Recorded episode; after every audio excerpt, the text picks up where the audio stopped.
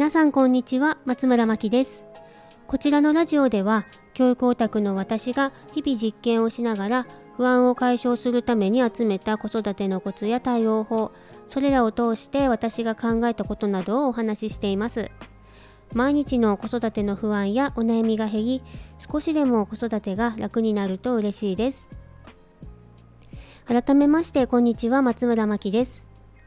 今日はですね、えー、少し取り留めのない話になりそうなのでどうぞお気楽に聞いていただければと思います。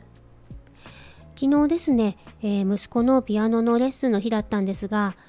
こちらの先生のところにはかれこれ4年くらいですかねお世話になっています。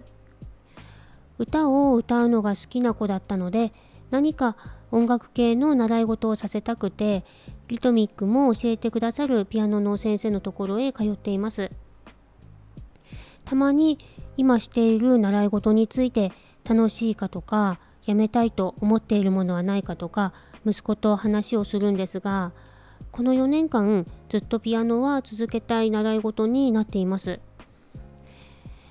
ピアノを始めて1年くらい経った時ですかね。えー、息子がピアノのレッスンにプラレールっていう電車のおもちゃを持って行ったことがあったんですね。で結構マニアックな車両だったんですがピアノの先生はその車両を知っていて、えー、もしかして電車好きですかってお聞きしたら大好きでっていう話をしてくれたんです。でしかも私たちより電車に詳しくて息子が乗りたくて憧れている電車にもこれまでたくさん乗ったことがあるということで、えー、その時から息子と先生はレッスンのたびに電車の話をしているんですね。ピアノで電車の発車メロディーを弾いてくれたりたまにあのリモートレッスンもするんですがその時はお互い自分で撮ってきた電車の写真を背景にして、えー、何の電車が電車かを当てるクイズをしたり、えー、とっても楽しそうなんですね。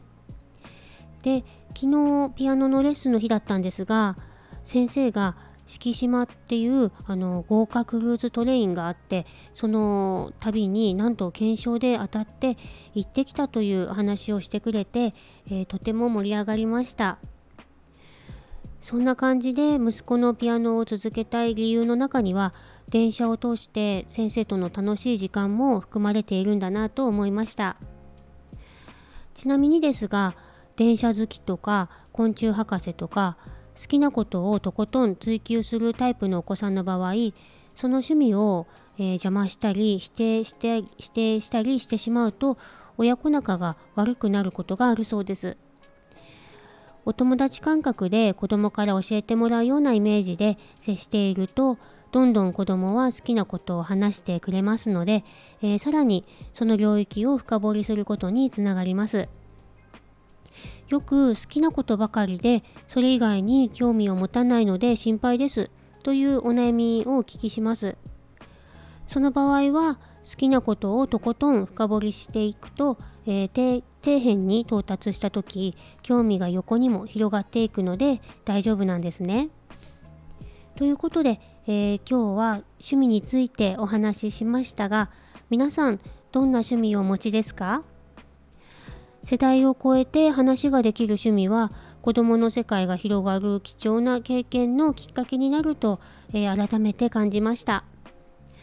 こちらのチャンネルのご感想やご質問などありましたらコメントやレターからお気軽にお寄せください